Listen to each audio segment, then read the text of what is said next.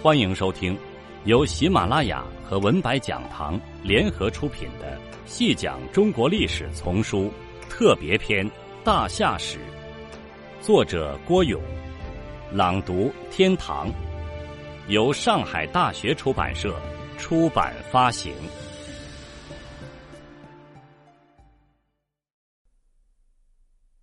第一百一十九集。上面说到，夏代已经有了文字，那是没有问题的。但是我们通过现有的考古资料获取的只是夏文字的一鳞半爪，有若干单字的创造，那是肯定的了。但是不是可以往有点有策的道道上去引导和思考？文献上有这样一种说法：“昔夏之方有德也，远方图物，共金九目。”筑鼎象物，百物而为之备，使民之神坚。故民入川泽山林，不逢不若。魑魅魍魉莫能逢之，用能协于上下，以成天修。仔细品味这段文字，就会发现他在讲的是夏代的文字与民众日常生活之间的紧密关系。夏建立了统一的王朝以后，远方贡物，那是没有什么好奇怪的。但这里说的是远方图物，意思是说远方的人们不只是送来了贡物，还送来了图物，这应该是以图形式与贡物一起送来的一份清单。上面记述有是何物，有多少数量等等。夏的中央政府收到这些贡物与贡物的清单后，又将贡物的图像铸在顶上。这里说的图物和象物。实际上都讲的是文字。远方的纳贡人图，是用带有图像性质的文字在告诉中央，我送了哪些物品和送了多少物品。中央收到这些物品和清单后，有象物于顶，并说明这是出产在哪里的。这里的象物也是文字，是一种象形与意会兼备的文字。这段珍贵的文献资料使我们懂得了：一，当时全国已经初步形成了全国通用的文字；远方各地送来的图物，中央能读得懂；中央反馈到远方各地的象物，各地也能领会。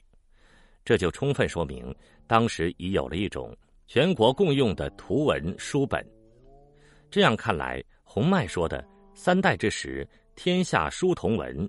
故《春秋左氏》所载人名字，不以何国，大抵皆同，是完全符合历史实际的。这天下书同文是与天下大一统的局面紧紧联系在一起的。二，当时的图画文书涉及的面已经很广，百物而为之备，百物是一种笼统的说法，指的是大多数的字都可以象物了。这样看来。我们现在了解的夏代文字实在太少了。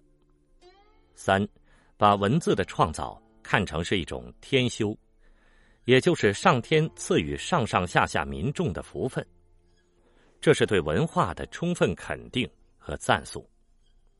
这种观念对民族的生存和发展至关重要。说到夏文字，自然而然会让人想起。继夏而起的殷商时代的甲骨文，大量出土的刻有甲骨文的龟甲卜骨，达到了惊人的数目。流散于国内外已被发掘的甲骨片已达十万片，共有单字四千七百多个，现已能辨识厘定而没有争议的也有一千四百多字。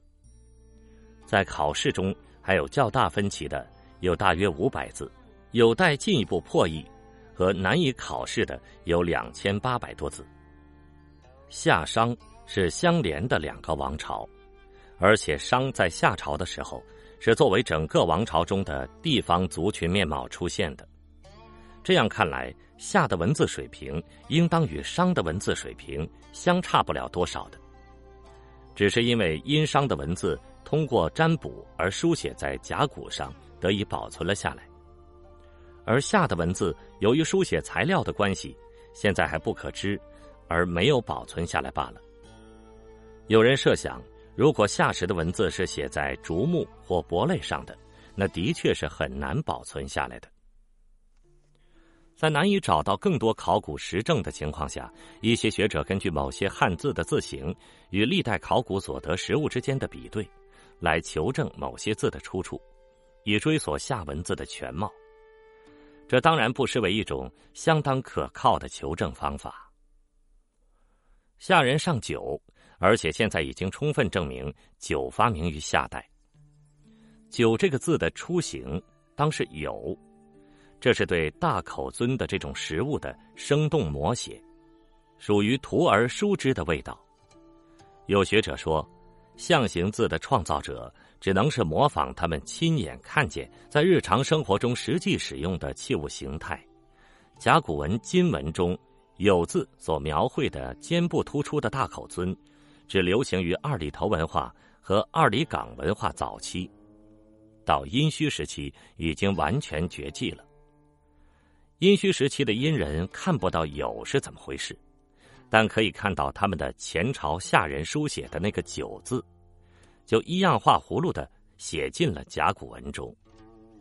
其实这是一种有意思的抄袭，九字的发明权无疑还在夏人手中。这样的文字追索是符合科学的，也是有价值的。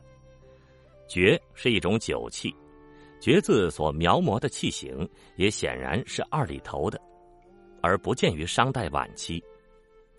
二里头的铜爵的器形大致上模仿更古一点的陶爵，其器形比原先更夸张，尖而长的爵器流，爵的把手与气流的不成一线，而是。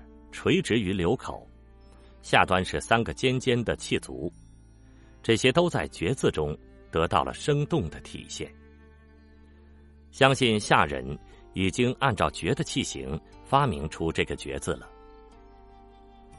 壶这个字是完全描摹二里头时代出土的陶壶的，上端有一个比壶口略大的盖，盖的顶端有一个打开壶盖的顶，壶的肩部。有两个相互对称的提手，可以单手提，也可以双手提。为了保持平衡，壶底有一平板状的制品。这些特征都在“壶”字中惟妙惟肖的体现了出来。“壶”字比“壶”的实物更简洁，但大体上是写实的。“衣”字也当是夏人创造的。穿衣是人类文明的明显标志。中华民族是世界上最早着装的民族，麻织布盛行于夏代，至今还有称作医用的麻布为夏布的。从古代衣字的造型看，已经是夏代的麻布和绸布的款式特点了。有专家说，从古代衣字的创造，充分反映出人们造字的成熟经验。虽然仍是象形法造字，但是字的用笔。较为简练，并抓住了衣服的基本特点。上有山，下有裙，中有带，其形象是一套夏衣的省略图。一字的创造带来了与一字相关的诸多会意和形声字。夏代开始，中国社会进入了青铜时代。青铜在夏人看来是极为神圣的物品。不可能不用文字的形式表现出来。金，也就是铜的初文创造手法十分简练而有趣，它表示的是一块菱形的矿石放在火上烧炼，然后流出金块，也就是铜来，然后凝固起来。这是一种会意式的造字法。由于金字的出现，连带造出了一大批以金为边旁的新的字眼来。夏人建立了统一的家天下的国家，因此，一系列与地域相关的文字也被发明了出来，一直沿用至今。大禹治水成功后，他做的第一件事就是会稽山会盟和定九州，称中国为九州，就是从大禹开始的。这个“州”字中间三点，象征的是一块块陆地；竖流的“川”字是一道道的水。象征着中华大地当时是以水域来划定州界的。“区”这个字也与水有相当的关系。中华大地上曾经出现过所谓的万国时代，这里说的“国”其实就是一个个很小的地区，区大概是氏族或部落的一块居住地。为了安全和免于因地域划分不清而引起争执，在一块地域的三面筑起了保护围界。为什么只是三面而不是四面呢？这里有个道理：当时的居民点都是依水而居，因此在区里只要三面筑围界就够了。一面是河，也就是水，那是天然的屏障，用不着再去构筑人工围界的。像半坡氏族这样的大居民点，也是三面筑围一面依河的。小一点的村落更是如此了。最早的“国”字，只是一个“或”字，有劳动力表现为口，有可使用的土地表现为口下的衣，还有保卫自我的武装代表为戈，一切就都行了，就称为所谓的“国”了。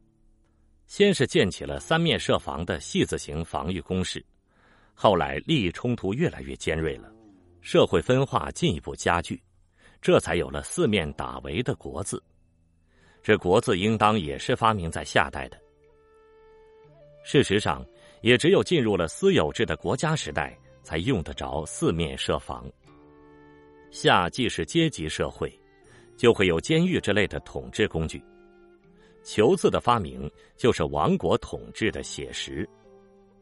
据说，球字的初文是井字中间一个人字，就是把犯人囚于井中，称井牢。后来发明了专门关押犯人的处所，称囚狱。